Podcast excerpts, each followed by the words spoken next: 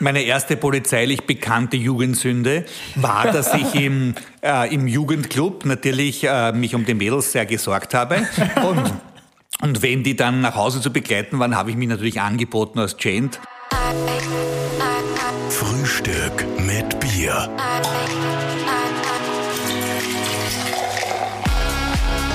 Serviert mit Gösser Naturgold. Alkoholfrei. Herzlich willkommen zu einer neuen Ausgabe von Frühstück mit Bier. Wir sitzen heute in Wien, in der Nähe vom Stephansdom in einer kleinen Kanzlei. Sack, wie, In, wie in das? der Sakristei. Sakristei. Ein wunderschönes Zimmer in einem sehr schönen alten Gebäude und gegenüber sitzt uns ein Herr, der 1988 zum Priester geweiht wurde. Und er ist äh, der jüngste Dompfarrer seit 800 Jahren. Und goldenes Verdienstkreuz hat er auch und Ehrenritter des Ordens St. Georg. Schön, dass du da bist, lieber Toni Faber. Grüß dich. Freut mich sehr. Guten Morgen allen, die uns jetzt zuhören. Guten Morgen. Wir stoßen gleich mal an. Wir haben ein Gösser alkoholfrei heute mitgenommen. Sehr zum Wohl aufs Leben. wir haben sie gedacht, für den Pfarrer lieber alkoholfrei jetzt Genau. um die Zeit. Wie ist es, Toni? Trinkst du gerne Bier oder bist du dann doch lieber beim Wein? Ich trinke sehr gerne Bier am Abend, nicht äh, untertags, weil ich dann zu müde werde. Ich trinke immer erst am Abend einen Schluck Bier oder einen Schluck Wein. Ähm, beruflich muss ich am Messwein trinken. Ja. Das ist aber natürlich nur sehr, wenig. Ich habe gerade die Messe gehabt und Ist der gut?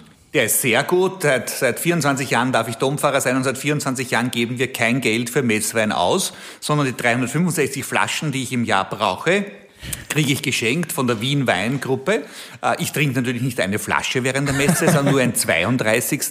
Aber wir haben oft sieben Gottesdienste, oft neun Gottesdienste, oft zehn, 20 Konzelebranten. Da geht's grosso modo dann darauf hinaus, dass wir jeden Tag eine Weinflasche haben. Und die Wien Wein Winzergruppe, die stiftet mir seit 24 Jahren diesen Messwein, diese 365 Flaschen. Da brauche ich nur anrufen. Burschen, Mädels, wir brauchen wieder einen neuen Wein und dann kommt die nächste Lieferung von 100, 200 Flaschen. Also der Job Super. Pfarrer ist gerade um einiges äh, sympathischer für mich. Also, Ein also 32. wenn du dich damit begnügst, jeden Tag ein 32. Wein zu genießen, das auch während der Messe, da geht es natürlich nicht sehr um Genuss, sondern um diese symbolische Handlung, dass man Brot und Wein vor Gott hinbringt als Gestalt unseres gesamten Wirkens, Arbeitens, das dann noch einmal verwandelt wird. Und das ist eine wunderschöne Gelegenheit, das im Herzen der Stadt Wien tun zu dürfen, im Stephansdom.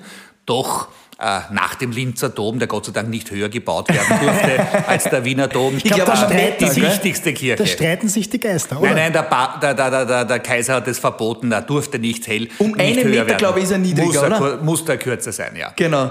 Wie ist das? Der, der Stephansdom ist ja für einen Pfarrer in Österreich quasi die Champions League, oder? Das ist ja, wenn man dort Ich Pfarrer bin sein sehr darf. zufrieden. Genau, ich könnte mir keinen schöneren Ort äh, wünschen zu arbeiten. Es ist mein Traumjob, mein Traumplatz. Mhm. Ich bin sehr, sehr glücklich, hier seit 24 Jahren Dompfarrer sein zu dürfen und darf es bis 75 sein, hoffentlich. Ah, Mhm. ist es das äh, Alterslimit? Genau, der Pensionsantrittsalter für Priester, wenn sie nicht gesundheitlich beeinträchtigt sind, sie ist bei uns äh, regulär 75, nicht 65. Und ich hoffe, der liebe Gott schenkt mir noch ein paar Jahre Gesundheit. Ja, und du arbeitest ja anscheinend jeden Tag. Also arbeiten in Anführungszeichen. Genau, also ich habe natürlich auch einen freien Tag in der Woche. Am Montag habe ich meinen freien Tag nach dem Wochenende. Äh, Der wird dann oft äh, beeinträchtigt, aber ich kann nicht klagen. Ich habe selbst sehr wohl auch Urlaub im Sommer oder im Winter. Jetzt kann man nicht viel unternehmen, kann man nicht viel weg. Aber zu Weihnachten und zu Ostern kann ich nicht wegfahren. Da hat man natürlich Hauptsaison.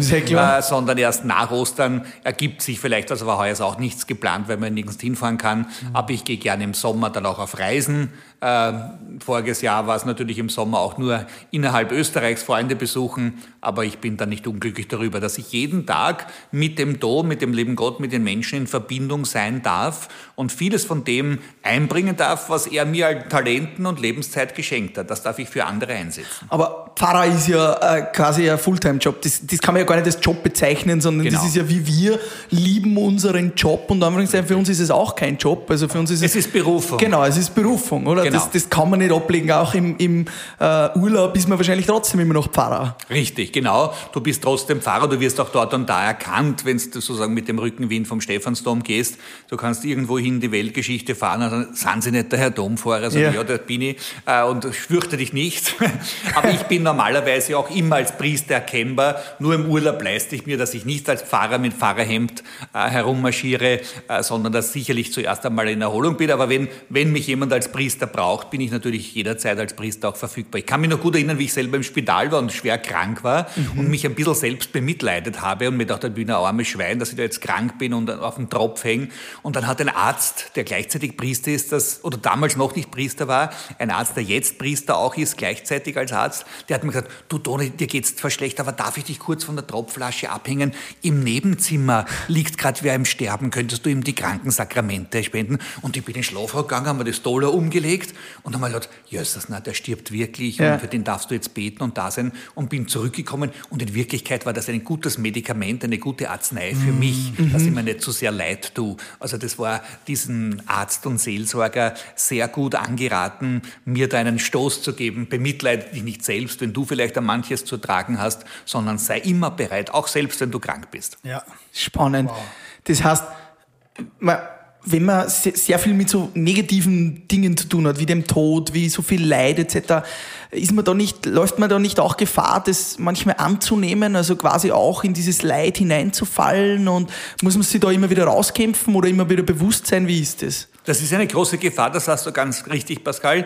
Äh, das ist schwierig einerseits, aber ich habe einen so unbedingten Lebenswillen entwickelt als 17-Jähriger, weil ich als 17-Jähriger von einer Ärztin gehabt habe, gehört habe, lieber Toni Faber, wenn du Pech hast, hast du nur mal zwei, drei Jahre zum Leben. Mhm. Ich hatte da was mit den Nieren, die hätten versagen können, ich hätte große Untersuchungen machen sollen, war dann auch dazu bereit und habe den lieben Gott schon angeklagt. Ich war kirchlich gut sozialisiert, ich war in der Jungschau, ich war Ministrant, ich habe im Fußballteam gespielt, ich war Pfarrer Verantwortlicher, ich war in der, in der Schule aktiv als Klassensprecher, als äh, Vize-Schulsprecher, habe mich eingesetzt für andere. Lieber Gott, du wirst mich sterben lassen, ich, der ich mir den Arsch aufreiße für so viele andere, für dich, für den Gottesdienst, für die Kinder, für die Armen. Und dann ist mir aber in dieser Auflehnung Gott gegenüber dann der Gedanke gekommen, wie dankbar darf ich eigentlich sein für jeden Tag meines Lebens, für jedes Leben. Es liegt nicht in meiner Hand, wie alt ich werde. Mhm. Ich kann ein bisschen dazu beitragen, dass ich gesund lebe, nicht risikoreich, aber in Wirklichkeit ist es ein Geschenk. Und da ist man dann so gekommen, da habe ich während meiner ganzen Studienzeit einen Totenkopf bei mir am Schreibtisch gehabt mhm. und habe immer den Spruch vor Augen gehabt, bedenke dein Sterblichsein auf Lateinisch Memento, Memento Mori und fasse den Tag. Carpe diem. Mhm. Memento mori, carpe diem. Also bedenke den Sterblichsein, sei aber nicht darüber traurig. Das kannst du schon einmal, da war ich sehr erschüttert zuerst, wenn ich mit 17 sterben ja. soll, mit 19. Hallo, was war das für ein Leben? Und dann aber diese große Dankbarkeit zu entwickeln, jeden Tag, jedes Lebensjahr anzunehmen, als eine gute Gelegenheit für Gott und für die Menschen da zu sein. Und da haben sich viele Dinge entwickelt. Und ich bin heute überglücklich, heute leben zu dürfen. Ich habe erst vor ein paar Tagen meinen Geburtstag gefeiert. Ich bin auch froh, wenn in einem Jahr mein 60. Geburtstag kommt, obwohl Wahnsinn. es zuerst äh, erschreckend nahe war und schnell gegangen ist. Ich war doch gerade erst der Jüngste und jetzt ist halt doch schon ein paar Jahre und ein paar Jahrzehnte vergangen. Ja, aber du wirkst, das muss man wirklich sagen, für alle, die jetzt nur zuhören, du aus der Energie eine Ausstrahlung, also das ist wirklich unfassbar, oder? Der liebe Gott hat mir was mitgegeben. Wie ja. ist das gekommen dann mit 17? Äh, war da dann der Weg schon klar, dass du Nein. Priester wirst? Und dann war es mir so, so klar, dass mein Leben endlich ist. Was mache ich mit diesem jungen Leben? Soll ich Rechtsanwalt werden? Soll ich Schauspieler werden? Soll ich Arzt werden? Soll ich Offizier werden? Das waren so Pläne, die ich äh, vor Augen gehabt habe. Und dann war mir eigentlich klar, wenn ich dem Leben dienen will, und das habe ich gut in der Kirche gelernt, dann kann es doch gut sein, dass ich als Priester dem Leben in seinen Höhepunkten, Hochzeit, Firmung, Erstkommunion, große Feste, aber auch in seinen tiefen Zeiten, Trauer, Scheidung, Schwierigkeiten, der Tod, all das unser Leben äh, beeinträchtigt oder, oder, oder beinhaltet, dass ich in all diesen Höhepunkten und Tiefpunkten des Lebens dem Leben diene. Und das habe ich dann meiner Freundin gesagt, du überleg, Priester zu werden. äh, und die hat gesagt, hey, das ist aber nicht eine gute Idee.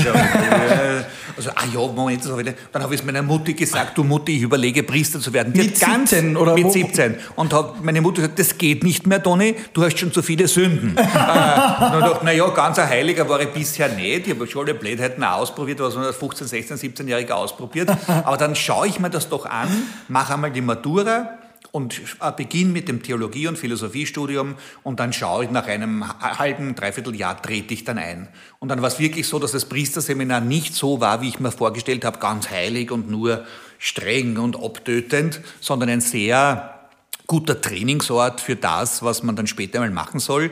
Das Theologiestudium hat mich interessiert und auch das zölibatäre Leben, was ja auch komisch pervers klingt. Also das Mhm. muss man sich da alles abschneiden und alles verneinen und wie, wie geht es da? Und dann haben wir gesagt, nein, äh, das ehelich vollkommene Leben ist ein großes Ideal, das wenige schaffen, viele anstreben, aber wenige schaffen. Und nicht jeder, der nicht ehelich vollkommen lebt, ist pervers. Das heißt, wenn ich verzichte auf diese eine Beziehung mit Frau und Kindern, mit Familie, dann bin ich nicht automatisch pervers, sondern kann diesen Schmerz zwar fühlen, das zu verzichten, habe aber eine neue Freiheit vielleicht gewonnen für anderes, Leute besser zu verstehen, besser begleiten zu können. Aber der Schmerz des Verzichts bleibt immer da, ist in der Lebensgeschichte an verschiedenen Punkten ganz verschieden und unterschiedlich. Aber es ist nicht so, dass nur die glücklich und menschlich sind, die in einer aufrecht, super, vollkommenen Ehe leben. Da gibt's nicht viel. Also da weiß ich nicht sehr viele Paare. Ich traue sehr gern, ich heirate für mein Leben gern. Ich, ich traue äh, 50, 60, äh, 70 Paare oft im Jahr, wenn es Ja. gut läuft. Aber äh, ich wünsche ihnen auch das Beste, aber dort, wo es ohne Probleme nur super läuft, also das sind natürlich nur sehr wenige. Wir Sehr träumen alle davon und ich wünsche es ihnen auch, aber äh, ob Ehe, ehelich verbunden oder ob geschieden, ob alleinstehend, ob verwitwet, allen ist uns möglich, dass wir ein erfülltes Leben führen. Aber das Zölibat, nur mal auf das zurückzukommen, das ist natürlich ja, das prägnanteste Merkmal, vor allem für Männer in dieser, in dieser Zeit auch mit 17, 18, wo natürlich auch viele Triebe kommen, menschliche Triebe. Ganz normal. War das dann äh, bewusst die Entscheidung, du hast genau gewusst, auf was du dich einlässt und hast gesagt, okay, ich nehme das auf mich und sage, ich verzichte darauf, daf- Genau. dafür. Die Entscheidung war für das Priestertum und für das Priestertum heißt dann auch in Kauf zu nehmen und das sich anzunähern. Durch fünf, sechs Jahre Vorbereitung schaffe ich das. Halte ich das aus? Wäre ich da irgendwie zwider oder, oder Warst du da dann noch mit der Freundin zusammen? Nein, ich habe mich dann mit der einer Freundin getrennt und, und die hat mich sozusagen freigegeben. Äh, Das hat aber nicht geheißen, dass ich nicht im Laufe des Priesterseminars und im Laufe des Priestertums immer wieder Freundschaften gehabt habe, wo ich mir hätte vorstellen können, mit dieser Frau könntest du auch glücklich werden. Aber diese bewusste Entscheidung für den Dienst an Gott und an den Menschen, diese intimste Entscheidung zurückzustellen, ich möchte mit dieser Frau fürs Leben es wagen, eine Familie zu gründen und Kinder zu haben, das stelle ich zurück. Das war bewusst. Das fällt dir in manchen Jahren des Lebens leichter und in anderen Phasen schwerer. Ich glaube nicht, wenn ich mich mit meinen Brüdern vergleiche, die geheiratet haben, die ähm, teilweise eine Beziehung auch zerbrochen haben, die Verantwortung für Kinder übernommen haben, dass ich der Einzige bin, der verzichtet und meine Brüder nicht. Das stimmt nicht. Also wie mein Bruder zum Geburtstag einmal gefragt hat nach seinen vier Kindern, du, was wünschst du eigentlich für dein neues Lebensjahr? Ich möchte mir einmal in mein Leben wieder mal ausschlafen können. Einmal nur weil er die Kinder gestaffelt hat. Und der hat erst nie in der Früh sich ausschlafen können. Und ich kann mir das am freien Tag kann mich schon ausschlafen. Und ich kann hinter vielen Sorgen des Alltags am Abend die Tür zumachen und bin dann alleine, habe sehr gute Freundschaften, habe sicherlich eine beste Freundin, einen besten Freund, aber ähm, es muss nicht unbedingt die Ehe sein und die Familie sein. Das heißt, es, es kann auch glücklicher machen oder genauso glücklich im Zölibat zu leben. Und du würdest auch sagen, dass Zölibat ist eine durchaus sinnvolle Regel für Priester.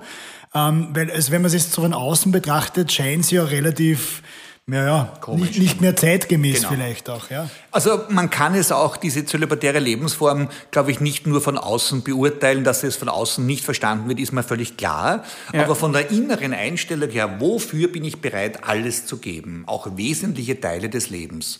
Und das ist für dich oder für dich, für eine Freundin, für eine Partnerschaft selbstverständlich. Ich verzichte auf mein Lieblingshobby, wenn meine Freundin, mein Freund das fordert von mir oder wenn, wenn, wenn wir zusammen sind. Da verzichtet man auf das Liebste. Da, wenn man eine Familie gründet, verzichtet man aufs Fußballspielen, aufs Motorradfahren vielleicht oder sonst irgendwie. Und so ist es auch für mich gewesen, dass ich äh, für dieses Priestertum noch dazu auf so einem Traumplatz zu arbeiten wie dem Stephansdom und auf einen Traumjob, der so herrlich ausgewachsen ist, dass ich zu einem Drittel Seelsorger bin, zu einem Drittel Manager, zu einem Drittel Öffentlichkeitsarbeiter, Ja. wirklich im Strom des Lebens schwimme, äh, dass ich da so viel Glück habe, das sage ich auf die Familie, auf die eine äh, Beziehung verzichte ich bewusst, um frei zu sein äh, für den Dienst an Gott und den Menschen, aber gleichzeitig komme ich als Mensch und als Mann auch nicht zu kurz. Also ich fühle mich nicht einfach beschnitten von dem, mhm. was das Leben bedeutet, sondern ich lebe Freundschaft, ich lebe tiefe Beglückung, wenn ich und du liebst ja auch, du lebst ja auch die Liebe, nur halt genau. halt nicht zu einer Frau, sondern zu Gott. Genau.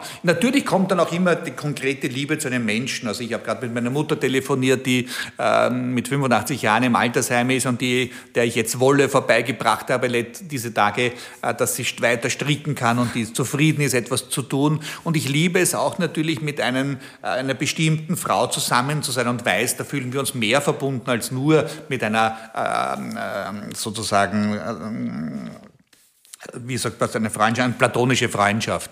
Aber ich weiß ganz genau, eine Familie und eigene Kinder und diese ganz ein Ausschließlichkeit einer Beziehung ist mir nicht begeben. Aber du warst schon auch verliebt in Natürlich, Frau. ja, ja. ja. Das ist ja schön, wenn man verliebt ist ja, und wenn man das spürt, dass man eine Sympathie entwickelt und dass man sich vorstellen könnte, mit dieser Frau wäre es etwas geworden. Ja. Aber sozusagen das Thema Kinder, das Thema Familiengründung habe ich für mich abgeschlossen. Äh, auch wenn der Zölibat einmal aufgehoben werden sollte, das könnte ja durchaus auch einmal sein, das ist ein Kirchengebot, das jederzeit zu ändern wäre. Ich wüsste nicht, ob, ob ich mich dann automatisch verheiraten würde. Äh, ich... Äh, diese Lebensform, ich bin in Frieden damit gekommen. Also ich bin mhm. einmal bei einem, einem, einem Radiointerview gefragt worden, sind Sie auch bereit, Herr Pfarrer, mit einem Lügendetektor zu antworten? da habe ich gedacht, no, jetzt bin ich aber wirklich gespannt, echt, echt, echt interessiert. Und da äh, haben Sie nie daran gedacht, Papst zu werden? Und ich habe gesagt, nein, und der Lügendetektor hat ausgeschlagen. ausgeschlagen. Oder haben Sie nie daran gedacht, am Sonntag frei zu haben? Nicht? da bin ich auch ausgesöhnt, damit der Pfarrer arbeitet am Sonntag. Ja, klar. Aber da habe ich ein paar Wochen vorher mit Freunden darüber gesprochen, das wäre eigentlich ganz lässig. Da waren wir gerade in Urlaub und sind am Sonntagvormittag zusammengesessen und haben Kaffee getrunken. Wie geht's dir eigentlich, Toni, wenn du am Sonntagvormittag einfach frei hast? So, das ist eigentlich auch schön. Und, und, das habe ich dann klar mit Nein beantwortet. Ja. und dann hat der Lügendetektor ausgeschlagen. Das, das gibt's ja nicht. Aber das war diese, dieses Gespräch ein paar Wochen vorher. Aber zölibatär habe ich mich damit wirklich ausgesöhnt und, und finde da kein Problem. Fünf Jahre lang überlegt und dann entschieden. Äh, so geht es natürlich auch Eheleuten, die sagen, wir kennen uns sieben, fünf Jahre, drei Jahre, dann heiraten wir und dann ist vielleicht doch nicht richtig fürs ganze Leben. Kann natürlich ja. auch passieren. Aber der Papst-Gedanke war offensichtlich da. Der war irgendwann einmal da, jetzt schon lange nicht mehr. Also ich bin so glücklich auf meinem, auf meinem Arbeitsplatz, dass ich nichts anderes werden möchte, nichts anderes anstrebe. Ich habe viele Fehler, aber ich habe nicht den falschen Ehrgeiz. Ich habe nicht Neid und Eifersucht. Das sind Haltungen, die ich für mich nicht kenne, weil ich so glücklich bin und so zufrieden bin und mich über jeden anderen Priester freue, wenn der erfolgreich ist, wenn der in der Zeitung steht äh, und wenn der, wenn der ankommt. Und ich kann jeden wirklich nur aus höchstem Grunde loben und preisen, wenn er das tut. Und gab es da auch mal Angebote als Kardinal oder vielleicht auch äh, in den Vatikan einzuziehen? Gab es da es mal Angebote? Es war einmal ein, ein, Angebot da, Militärbischof zu werden und das habe ich sehr dankend eine halbe Sekunde lang überdacht und habe dann gesagt, danke vielmals, dass Sie mich da kandidieren wollt, aber ich bin sehr glücklich als Dompfarrer äh, und brauche das jetzt nicht. Ich bin hier als Seelsorger gut aufgehoben. Ich äh, liebe es hier, das Management auch mitzuführen am Dom. Ich liebe es mit dem Hintergrund, mit dem Rückenwind des Stephansdoms in die Gesellschaft, in der Medienwelt, Wirtschaftswelt, Politik, Gesellschaft hinauszukommen. Ich liebe es so, dass ich angesichts meiner Schwächen, die ich auch kenne, die ich jetzt nicht so deutlich ausbreiten werde, äh, dass ich angesichts dieser Dinge hier gut aufgehoben bin und als Bischof nicht geeignet bin. Mhm. Gut aufgehoben seid ihr auf jeden Fall bei unserem Partner Kasumo.com, der faire und sichere Sportwettenanbieter aus Österreich. Ja, da könnt ihr wetten auf nationale und internationale Sportbewerbe, zum Beispiel jetzt die Europameisterschaft. Und äh, ja, wir haben für euch einen 10-Euro-Wettgutschein. Genau, einfach in den Show Notes klicken. Ihr kennt es eh schon von den letzten Folgen. Da gibt es wieder 10 Euro für euch for free. Gleich loslegen und am besten auf Österreich wetten. Ich, ja. ja, die Hoffnung stirbt zuletzt. Absolut. auf geht's und viel Spaß beim Wetten. Jetzt einmal zu seinem Alltag eines Pfarrers. Äh, was machst du, wie, wie schaut so ein Tag aus? Du sagst Management, du sagst äh, Seelsorge, Messen natürlich. Wie, wie ist so ein normaler Arbeitsalltag eines Toni Fabers? Wie kann man sich das vorstellen? Gehen wir den heutigen Tag durch. Ich habe äh, gestern äh, noch Freunde da gehabt, mit denen ich gemeinsam ein Kinderhilfswerk in Kalkutta betreue und letztes Jahr noch einmal dort war mit der Claudia Stöckel und mit, mit anderen Vorstandsmitgliedern, die wir dort über 500 Kinder ernähren, äh, erziehen, Berufsausbildung schätzen und befördern und die zum teilweise zum Studium befähigen. Äh, das war gestern Abend und heute Morgen habe ich äh, eineinhalb Stunden Beichte gehört für Schulkinder äh, von der Volksschule am Judenplatz, wo ich seit 30 Jahren Schulseelsorger bin. Und im Zuge dessen bin ich in dieser Woche auch mit der ersten Teilimpfung von AstraZeneca äh, Covid-19 geimpft worden, weil ich dort seit 30 Jahren mit den Kindern zu tun habe. Äh, Da habe ich eineinhalb Stunden Beichte gehört. Dann habe ich einiges im Büro zu erledigen gehabt fürs Management sozusagen des Domes. Habe dann begonnen, meinen Kurierartikel äh, zu schreiben, den ich heute abgeben muss. Jeden Freitag seit 13 Jahren schreibe ich jeden Sonntag für die Tageszeitung Kurier und erreiche da am Wochenende 200.000 bis 300.000 äh, Menschen. Das ist eine sehr schöne Sache. Äh, habe dann Mittag, habe jetzt Mittagsmesse gehabt mit meinen äh, Mittagsmesse im Dom. Da waren so an die 80 bis 100 Leute äh, und äh, habe jetzt mit euch das Interview. Dann habe ich das Mittagessen mit meinen Priestern und meinen Mitarbeitern. Dann schreibe ich meinen Kurierartikel weiter, habe dann ein Trauungsgespräch, habe einen Kreuzweg, habe am Abend noch ein, ein Gruppentreffen, habe morgen wieder zwei Stunden Beichte, habe die Mittagsmesse, habe eine Taufe morgen, äh, also und am Sonntag die Gottesdienste, habe Begräbnisse gehabt, Krankensalbung. Wenn ich daran denke, jetzt heute vor einer, vor einer Woche habe ich einen 93-jährigen Mann, den ich schon seit vielen Jahrzehnten kennen darf und dessen Familie ich schon lange begleitet habe. Da hat mich das Enkelkind, das ich getauft, zuerst kommen und gefirmt habe und verheiratet habe und die Kinder getauft, die hat mir gesagt, du Toni, der, der Opa liegt äh, schon sehr schwer äh, auf dem letzten Weg, solange er noch so gut drauf ist, geistig, er isst zwar nichts mehr, wir geben ihn nicht ins Spital, damit wir ihn nicht äh, fremdbestimmt haben, sondern es, das ist der letzte Weg. Und kommen zur Krankensalbung, bringen ihm die Kommunion. Das war so berührend. Und ihr mich natürlich vorher testen lassen, haben mich desinfiziert und gesagt, Toni, so schön, dass du da bist, lass dich umarmen. Jetzt darfst du jetzt eigentlich den alten Menschen, aber wenn der das will auf seinem letzten Weg, umarmst du ihn. Und, und ich habe ihn gesegnet und gesalbt. Und dann, darf ich dich etwas bitten? Darf ich dich auch segnen? Und hat mich dieser alte Mann dann auch mit Handauflegung gesegnet. Man, da Schön. gibt's nichts Schöneres.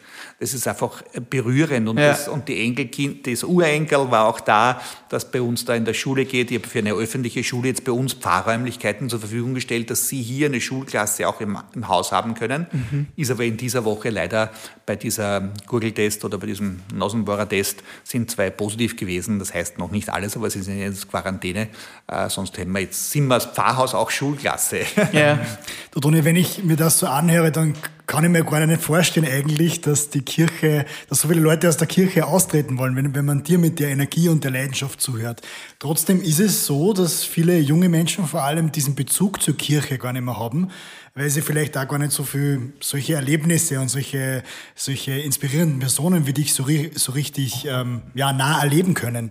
Was kann denn die Kirche da machen? Braucht die, muss die neue Kanäle finden, um die Jungen zu erreichen? Oder was ist denn da der Plan? Wir brauchen natürlich Zeichen, die über den Kirchenraum hinausgehen. Und solche Zeichen bin ich auch bereit zu setzen. Ich habe das Glück, dass ich 100 Wiedereintritte pro Jahr habe. In den letzten zehn Jahren habe ich jedes Jahr 100 einzelne Persönlichkeiten, die ich einzeln begleite auf dem Weg zurück in die Kirche. Und da braucht es einfach medial auch ein Aufzeigen, uns gibt's noch.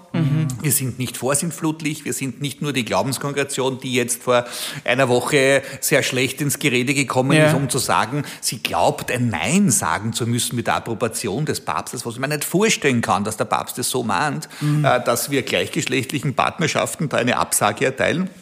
Wir brauchen Zeichen nach außen, wo wir sagen, wir dienen dem Leben. Und ich mache jetzt gerade, oder gestern habe ich eine Pressekonferenz mit Thomas Breziner gemacht, der geniale Kinderbuchautor. Der 45 Millionen Bücher schon verkauft hat, äh, 190 geschrieben hat und unzählige Fernsehsendungen. Und er ist mit mir befreundet und sagt, Toni, hilf mir voriges Jahr, ich möchte die Bibel neu in Reimform übersetzen und herausbringen. Hilf mir, was bedeuten die biblischen Geschichten? Und dieser geniale Thomas Breziner hat gemeinsam mit mir und drei Religionspädagogen, Experten, sich in die Bibel hineingearbeitet und aus dieser geplanten Kinderbibel in, mit 120 Seiten ist eine Bibel in Reimen für Erwachsene und Kinder geworden mit mit 360 Seiten. Toll. Das haben wir gestern der Presse präsentiert. In Reihenform, da ist dieser Glanz dieser biblischen Botschaft neu aufgeleuchtet. Und ich glaube, gerade auch mit dieser Bibel werde ich viele Menschen erreichen können, die noch einmal staunen darüber, so wie der Thomas, ach so ist das gemeint? Das sagt die Heilige Schrift. Aha, der selbst zwar aus der Kirche ausgetreten ist, weil er als Homosexueller sich nicht beheimatet gefühlt hat in der Kirche, sich abgelehnt vorgekommen ist und mit dem gemeinsam die Bibel gemacht. Und nächste Woche mache ich ein Riesenprojekt, eine Himmelsleiter am Dom. 40 Meter, von 90 Meter auf 137 Meter wird eine golden leuchtende ähm, Neonleiter am Dom ein Zeichen dafür sein, dass wir Hoffnung haben. Und im Dom wird 20 Meter von der Taufkapelle bis ins Gewölbe hinein es anzeigen, wir haben Zukunft, wir haben Rettung. Und solche äußere Zeichen mit zeitgenössischer Kunst, mit Überschreiten mancher Grenzen in der Gesellschaft, in der Medienwelt, in der Politik äh, gibt es auch für uns Möglichkeiten, Menschen mehr zu erreichen, als wenn wir das nur normal nur zum Gottesdienst einladen. Ich feiere gerne Gottesdienste, aber da erreichen wir nur eine überschaubare Zahl. Wir können das medial, digital vernetzen, erreichen wir schon mehr, aber ich muss über den Gottesdienst, über die liebende Tat, über die Caritas hinaus auch in die Gesellschaft Zeichen setzen. Und das ist mir Gott sei Dank geschenkt worden, dass ich so viele tolle Leute kennenlernen darf aus der Gesellschaft, Schauspieler, Wissenschaftler, ähm, Kabarettisten, äh, mit denen ich äh, dort und da in Kontakt sein darf und, und Menschen davon überzeugen darf, die Kirche ist nicht abgestandenes, äh, ist nicht ein abgestandener Dümpel, sondern die Kirche bewegt sich mitten im Lebensstrom. Also ich glaube, das war wirklich eine, eine ganz großartige Message, äh, die da verbreitet worden ist letzte Woche mit, äh, mit den Regenbogenfahnen auch. Ja, das, mhm. das eben, da haben das- einige Pfarrer wirklich gezeigt, wir sind nicht für Ausschluss, sondern wir sind für Inklusion, ihr gehört alle zu uns und wir lassen uns nicht aus einer falsch gemeinten Reinheitsgebot, aus einem falsch gemeinten Reinheitsgebot und einem nur die Ehe, die müssen wir, natürlich fördere ich jeden, der heiraten will als Mann und Frau und Kinder bekommen will, eine Familie, super, aber die werden das nicht mehr machen, wenn ich die gleichgeschlechtlich Empfindeten runterdrücke. Im Gegenteil wahrscheinlich. sogar. Genau, richtig. Und wie ist das, äh, wie kommuniziert ihr da in der Kirche miteinander über solche heiklen Themen? Wird Ähm, heftig diskutiert seit Jahrzehnten. aber wie, wie, wie ist das, ähm, damit man sich da ein bisschen ein genaueres Bild machen kann? Äh, telefonierst du da mit dem Vatikan, schreibt ihr E-Mails, habt ihr einen gemeinsamen WhatsApp-Chat? Wie funktioniert denn da auch die Kommunikation wirklich? Also, Also mit dem Vatikan kommuniziere ich so nicht, na, mache ich nicht, aber ich kommuniziere unterhalb der, innerhalb der Priesterrunde, der, der, der, der, Pfarrerrunde, äh, des, äh, der verschiedenen Räte, die wir in der Ärztediözese haben. Und wenn du alleine siehst, wenn du alleine siehst, dass bei dieser Entscheidung der Glaubenskongregation zwei Drittel der österreichischen Bischöfe kritische Anfragen dazu haben, weiß man, dass dieses Dekret der Glaubenskongregation keine Akzeptanz hat unter der katholischen Kirche. Das ist einfach ein Fehlschuss, das ist ein Knieschuss. Äh, Das ist äh, zur Unzeit gekommen. Der Kardinal ist unglücklich, der Vorsitzende der Bischofskonferenz, der Lackner ist unglücklich. Euer Bischof Scheuer hat auch gesagt, das ist nicht das richtige Wort zur richtigen Stunde. Der, der Bischof äh, Hermann Glättler war unglücklich darüber, der Benno Elbs. Also wenn so ein Dekret von der obersten Behörde kommt und von zwei Drittel der obersten Manager abgelehnt wird, dann kann da was äh, Nicht nicht, passen. nicht, nicht mehr passen. Und glaubst du, äh, wäre das vor 30 Jahren auch schon so ausgegangen? Oder ist Nein, Das, vor 30 Jahren hätte man den Kopf geduckt und sagt, oh je, das Schon, ist halt oder? nicht erlaubt. Aber das ist jetzt Gott sei Dank anders. Ja. Und da bin ich sehr froh. Ich war selbst sehr verärgert am letzten Montag, wie ich das gehört habe und habe mir gedacht, na hoffentlich verkühle ich mich da jetzt nicht, wenn ich mich zu weit hinauslehne.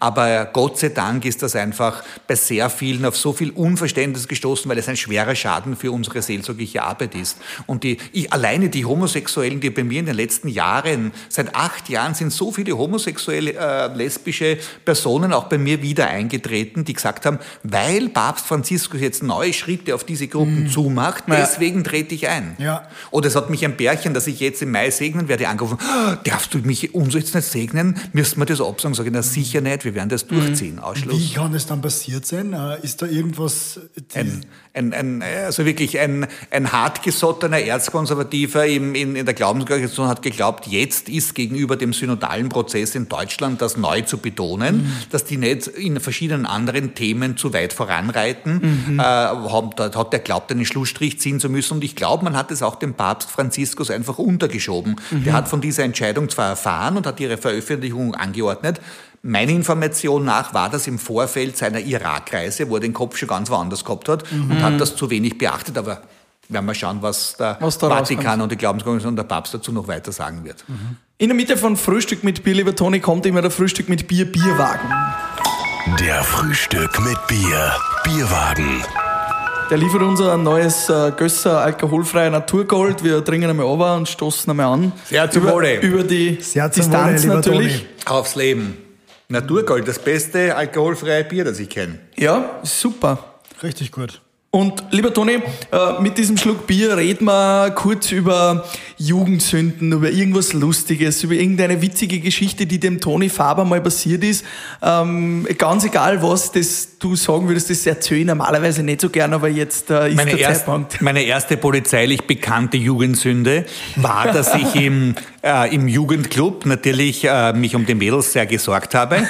Und und wenn die dann nach Hause zu begleiten waren, habe ich mich natürlich angeboten als Gent, auch wenn ich erst 15 war, äh, die Dame nach Hause und habe sie auf dem Radl hinten aufsitzen lassen und habe sie heimgeführt.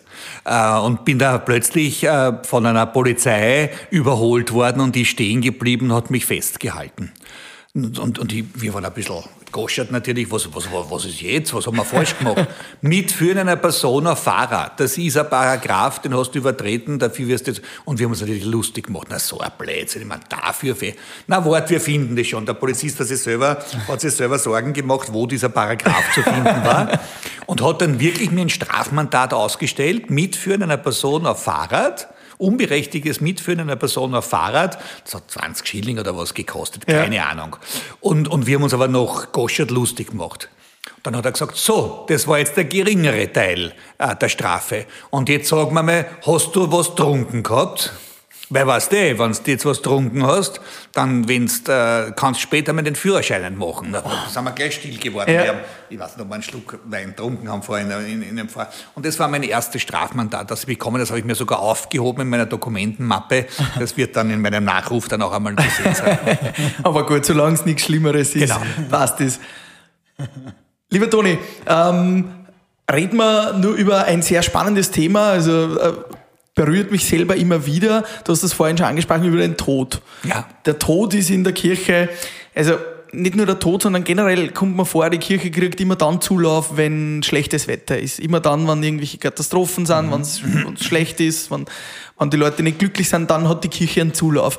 Äh, Und auch natürlich für den Tod eine der größten Institutionen. Wie gehst du mit dem um? Wie, wie kann man da immer wieder stark bleiben und die Leute in so schwierigen Phasen immer wieder unterstützen, obwohl man weiß, wenn's, wenn die Sonne scheint, kommst du nicht zu mir, aber wenn es regnet, kommst du zu mir. Wie, wie kann man da immer wieder da sein für die Leute? Also der Tod ragt mitten ins Leben hinein. Natürlich in meiner Arbeit ganz besonders, weil ich laufend auch mit Todesnachrichten, mit Sterbensnachrichten äh, aufgerufen bin, Menschen zu trösten, Menschen zu begleiten. Und manchmal ist es wirklich auch zu viel.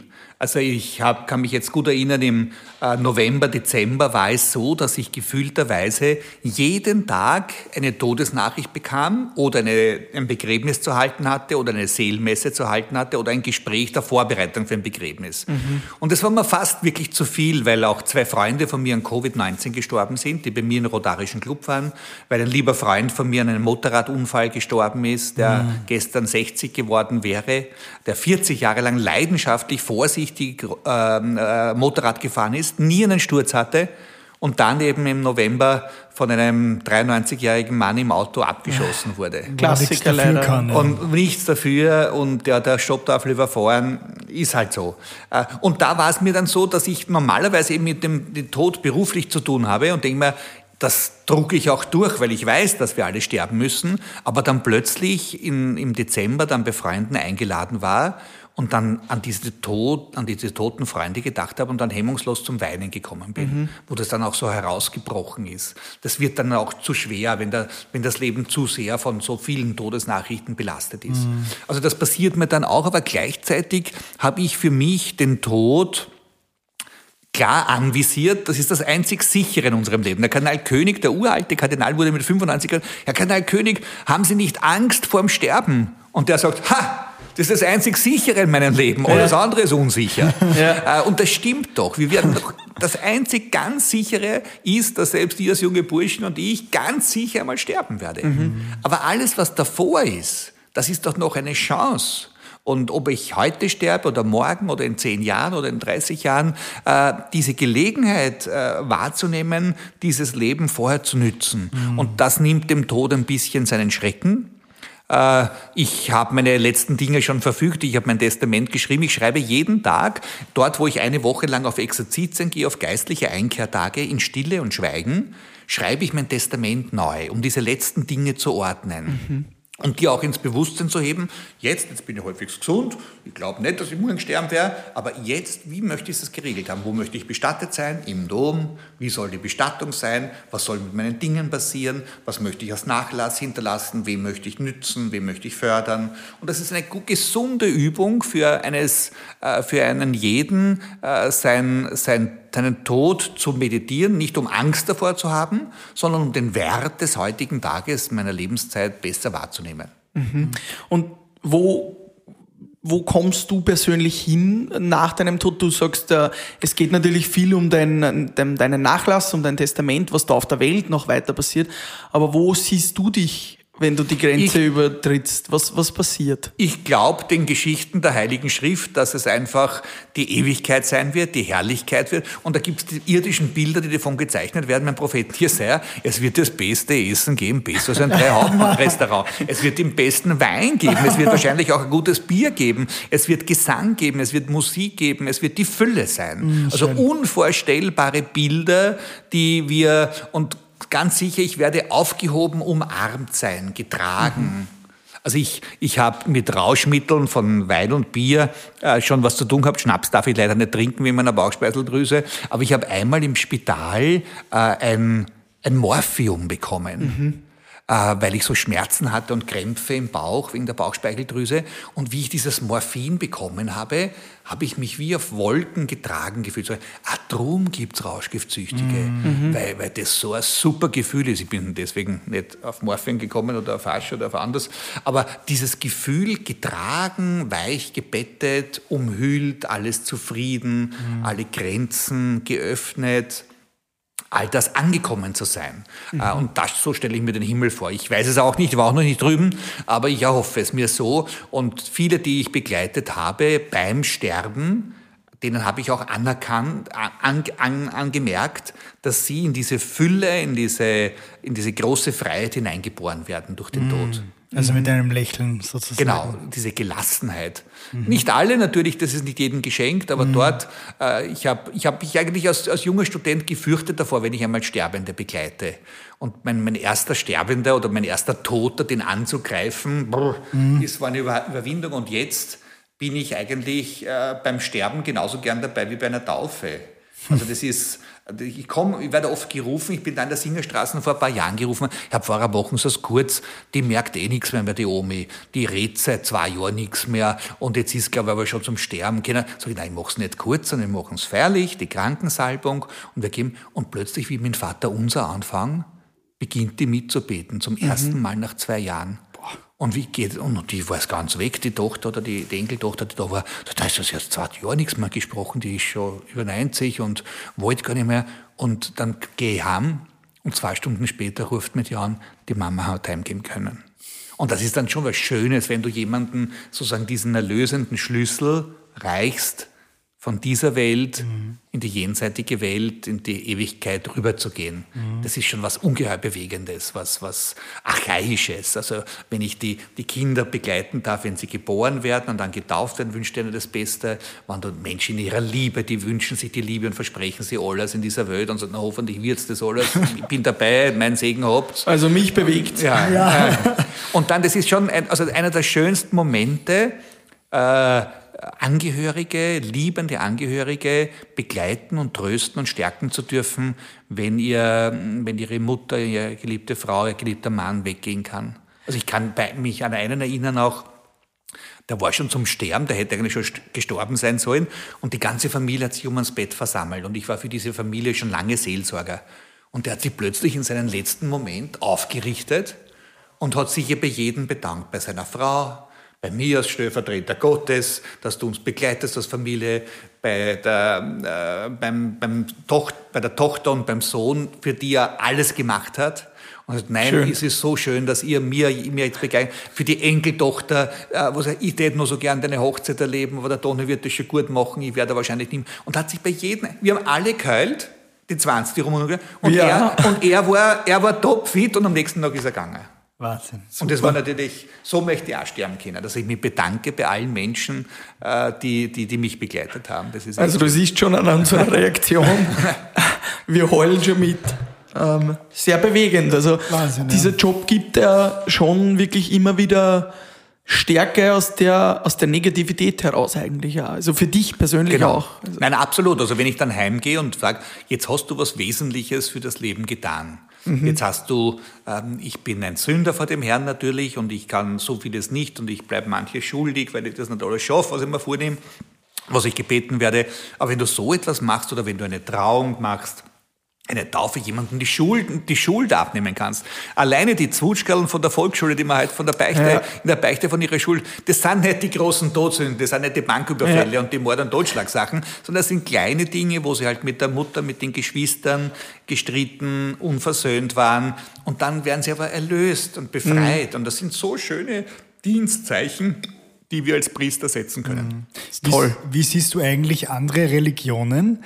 Ähm, kannst du dem was abgewinnen, zum Beispiel beim Buddhismus, dem Konzept des Karmas oder sowas? Beschäftigst du mit, mit Natürlich, wir, haben, wir ähm, studieren natürlich auch Religionsgeschichte äh, und verschiedene andere Religionen im Laufe des Theologiestudiums und ich kenne natürlich viele andersgläubige Christen, äh, die evangelisch, anglikanisch oder orthodox sind, mit denen wir das beste Einvernehmen haben. Wir haben mit vielen interreligiösen Aktionen zu tun, wo wir sagen, wir gemeinsam als Juden, Christen, Muslime, Buddhisten setzen uns für Frieden, für Gerechtigkeit in dieser Welt ein. Äh, da gibt's viele Geschichten und gerade unser Papst Franziskus, der jetzt im Irak war, diese gefährliche Reise, äh, hat sich da an die Städte bewegt, Ur in Chaldea, in Mesopotamien, in, in, im Irak, wo einfach die Quelle dieser drei Weltreligionen von Judentum, Christentum mhm. und Islam ist, mhm. um da das Gemeinsame herauszufinden auszustreichen. Und wir können nicht anders als sämtlichen äh, militanten und fanatischen Vertretern der einzelnen Religionen abschwören, um gemeinsam mit den vernünftigen Muslimen, den Juden,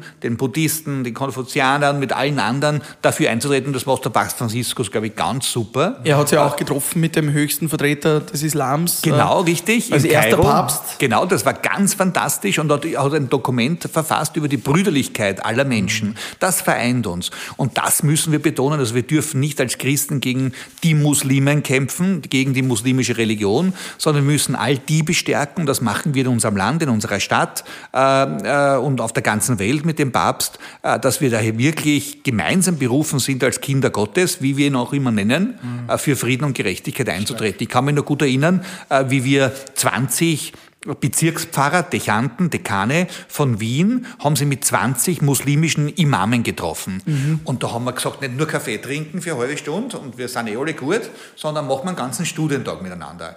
Und haben uns aber, jeder hat sich bemüht, das Gemeinsame hervorzustreichen und nicht die, die Kontroversen. Plötzlich ist einem Imam, der in Österreich schon geboren worden ist, der Kragen geplatzt. Sag, jetzt tun wir doch nicht so, wie wenn wir alles aneinander Glas finden. In jeder Familie wird gestritten. Mhm. Warum sollen wir nicht streiten? Und wenn von uns welche im Gemeindebau äh, das Hammelfleisch braten und der, der Geruch geht in die, das ärgert die anderen. Das passt nicht. Das ist, das, da muss man darüber reden. Und da haben wir dann sehr ehrlich darüber gesprochen, was wir voneinander wissen ehrlich davon gesprochen, was wir nicht wissen, nur vermuten von den ja. anderen und was uns stört auch und was wir nicht verstehen. Und das ist, glaube ich, ein guter Weg, um hier auch in unserer Stadt Wien, in unserem Land, in dieser Welt Geschichten zu schreiben, wo wir uns an der Hand nehmen können, jetzt nicht direkt, aber wo wir nebeneinander und füreinander und miteinander etwas in dieser Welt beitragen können, dass es mehr Frieden gibt und mehr Gerechtigkeit, mehr Toleranz, mehr Verständnis. Und da sind wir, glaube ich, auf einem guten Weg äh, in Österreich und mit dem Papst in der Welt. Toni, äh, was uns auch noch interessiert immer wieder ist jetzt, du, du bist ein sehr medialer Pfarrer, äh, hast das Handy da, hast äh, viele Medienauftritte, schreibst im Kurier. Wie siehst du die mediale Zukunft der Jugend jetzt da im, im Verbund mit der Kirche? Sind diese digitalen Medien, über die sich die Jungen jetzt äh, viel austauschen, sind die eher Fluch oder sagst du, das kann auch ein Segen sein? Wie kann, ein, kann ist ein Segen, garantiert ein Segen und es gibt viele Priester, die das besser nützen als ich. Ich bin da relativ schwach mit Social Media unterwegs, weil ich mit den anderen Bereichen schon so viel zu tun habe. Aber äh, ein Pater Sandesh zum Beispiel, der indische Priester, der mit Raps mit Musik, mit Social Media wahnsinnig guten Auftritt hat. Viele Kollegen von mir, die das besser machen. Ganz, ganz lässig, total notwendig. Ich schaffe es zurzeit noch nicht, lass mich gern dafür schimpfen, mhm. weil ich da noch nicht up, up, up, up to date bin. Äh, aber ich habe so viele andere Möglichkeiten. Mit, ich bediene viel die Zeitungen, ich bediene viel die, das Fernsehen und die Radios äh, und, und die Öffentlichkeit ohnehin. Also ich schaffe das einfach nicht. Ich brauche da ein Team, muss ich anstellen mit zwei, drei Leuten, die mir das machen. Das kann ich mir zurzeit nicht leisten. Äh, aber das wäre sinnvoll. Bin aber, fühle mich gut aufgehoben bei meinen Kollegen, äh, die das exzellent sagen, denn ich größten Beifall sage, ihr müsst es machen. Ich habe jetzt erst wieder einen, einen, einen anderen Priester, den Wolfgang Kimmel, unterstützt mit einem, mit einem Rapper, äh, der ganz bewusst meine Empfehlung braucht mhm. um dann mit hinauszugehen. Also das empfehle ich gerne. Ich schaffe es selbst halt äh, nicht so gut, wie ich möchte. Aber dass auch die Jugend so viel Zeit damit verbringt, sich oft auch verliert ja, in dieser Welt. Das, das ist natürlich, also das, diese Zeit habe ich nicht und ich bewundere es, wenn sich jemand diese Zeit nehmen kann. Und die Gefahr ist natürlich immer groß, dass man da wahnsinnig viel Zeit auch ver, vergeudet und mhm. ver, ver, verscheißt, nicht? Das ist natürlich eine, eine Riesengefahr. Ich kann mir es nicht nehmen und, und nehme es auch nicht, weil ich es nicht schaffe. Mhm. Mich würde nur interessieren, äh, ist es wirklich so, dass es im Stephansdom in den Katakomben vielleicht irgendwelche ganz uralten geheimen Schriften gibt? Oder Wir denken alle so immer an diese Illuminati-Filme und so. ja. Oder auch äh, Nein, der Dan Brown Codes. hat das super gemacht. Nein, also es gibt natürlich äh, die Geheimschrift von Herzog Rudolf IV. den Stifter, wie er es ins, ins, ins Bischofstor auch gemacht hat. Äh, aber diese Geheimschriften im Sinne von Illuminati ist ein guter Roman, das ist ein guter Thriller, äh, das lässt sich gut äh, schauernd lesen, aber äh, nichts genaueres wüsste ich nicht, was das wirklich ist. Aber die, äh, die die Verdachtsfälle und die Vermutungen nähern natürlich das Geheimnis dieser Räume. Aber bist du da noch nicht auf, auf Suche gegangen irgendwo, dass die Nein, ich habe zwar schon sehr, sehr viel gesehen vom Stephansdom und sehr viele Erkundungsfahrten, aber auf sowas bin ich noch nicht gestoßen. Aber bist, kennst du quasi jeden Winkel des Stephansdoms, würdest du das sagen? Fast jeden Winkel. Also ich kenne sehr, sehr viel. Mein Domarchivar kennt mehr, der schon viele Bücher über den Dom geschrieben hat. Und ich höre ihm gerne staunend zu und frage ihn, wenn ich zu einem Interview geladen werde für Spezialdinge des Domes, bitte schreib du mir zusammen, was du warst. Äh, oder ich rufe ihn an und sage, äh, kannst du da was? Und da gibt es natürlich immer Dinge, die, die auch noch für mich neu, neu sind. Aber ich bin jetzt seit äh, seit über 30 Jahren am Dom und äh, bin selber schon auf die Turmspitze 60 Mal geklettert. Wahnsinn. Ich habe jetzt gerade bei der Messe eines Mannes gedacht, der vor drei Jahren als Architekt mit mir noch hinaufgeklettert ist und der jetzt leider auf einen, einen Herzstillstand äh, gestorben ist. Dem habe ich gerade das Gebetsgedenken gewidmet bei der Mittagsmesse. Mhm. Äh, ich kenne sehr, sehr viel. Ich war auf allen Turm, Türmen, auf den Heidentürmen. Ich war ich, was ich noch nicht gemacht habe, das werde ich wahrscheinlich nicht mehr machen, aber das habe ich mir schon gedacht, wenn du beim Dach hinauskletterst, tritt links dich auf den, auf den Dachfirst zu setzen. Das habe ich noch nicht gemacht. Also so ein, wie hat der Baron von Münch, wie hat der Kasten? Die Kanonenkugel. Ja, der Baron von Münchhausen. Münchhausen, genau. Münchhausen, das, ja. das wäre eine lustige Sache. Ja. Ja. Spannend. Ähm, abschließend bei Frühstück mit Bier gibt es immer noch einen kurzen Word-Rap. Kurze Fragen, kurze Antworten. Bier Word Rap. Was ist für mich die schwerste Sünde der Todsünden? Die schwerste. Ja, die. Naja, der, der Neid. Der Neid, der frisst einem selbst auf und frisst so vieles in der Gemeinschaft auf. Also gerade was ich mit dem klerikalen Neid auch konfrontiert bin, das habe ich früher unterschätzt. Wenn der neidig und eifersüchtig ist, ist ja sein Problem. Nein, der ruiniert in der Gemeinschaft auch das, die Atmosphäre. Gerade in Österreich, glaube ich, ein wichtiges Thema.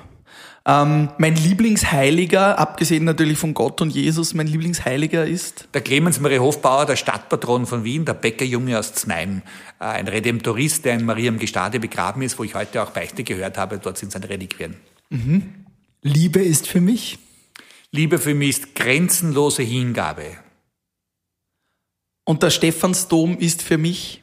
Mein Traumort, mein Ort, wo ich arbeiten und leben darf, wo ich auf jeder Stelle der, der Stadt Wien, wenn ich irgendwie kann, hinschauen, wie es aus dieser Perspektive zu sehen und auch mein Begräbnisort, dort werde ich auch mal begraben werden. Und vielleicht noch äh, meine letzten Worte sollen sein. Danke für dieses wunderschöne Leben. Mm, schön. Und mit wem hättest du gerne noch ein Frühstück mit Bier? Wenn du es das aussuchen darfst. Mit dem Heiligen Vater, mit dem Papst Franziskus, den würde ich gerne, würde ich gerne einmal persönlich begegnen. Das, mit Papst Benedikt und Papst Johannes Paul bin ich öfters zusammen gewesen und habe ich, und mit Papst Franziskus hat sich das nicht ergeben und ich bin jetzt nicht regelmäßig in, in Rom, aber mit ihm, wie, wie ich äh, fasziniert bin von den Filmen, von den Beiträgen, von den Wortmeldungen, die er gesagt hat, wie äh, ein Mann seines Wortes. Von Wim Wenders, der Film, der war einfach genial, eine Liebeserklärung an ihn. Und dem gegenüber zu sitzen, wie der das und wie er jetzt schon schwer geht, wenn man merkt, mhm. dass er sich mit den Hüften, glaube ich, mit der Lunge auch schwer tut, aber ein, ein genialer Bote Gottes, den wir wirklich gebraucht haben. Und ich hoffe, er haut dem der Glaubenskongregation auch ein bisschen auf den Tisch und äh, repariert diese Erklärung kleinen, diesen kleinen Fauxpas, der da passiert ist. Stark. Toni Faber, vielen Dank für dieses Frühstück mit Bier. Wir sagen danke und hoffen, wir sehen uns bald wieder mal im Stephansdom. Gerne, alles Gute, aufs Leben. Cheers. Aufs Leben. Frühstück mit Bier.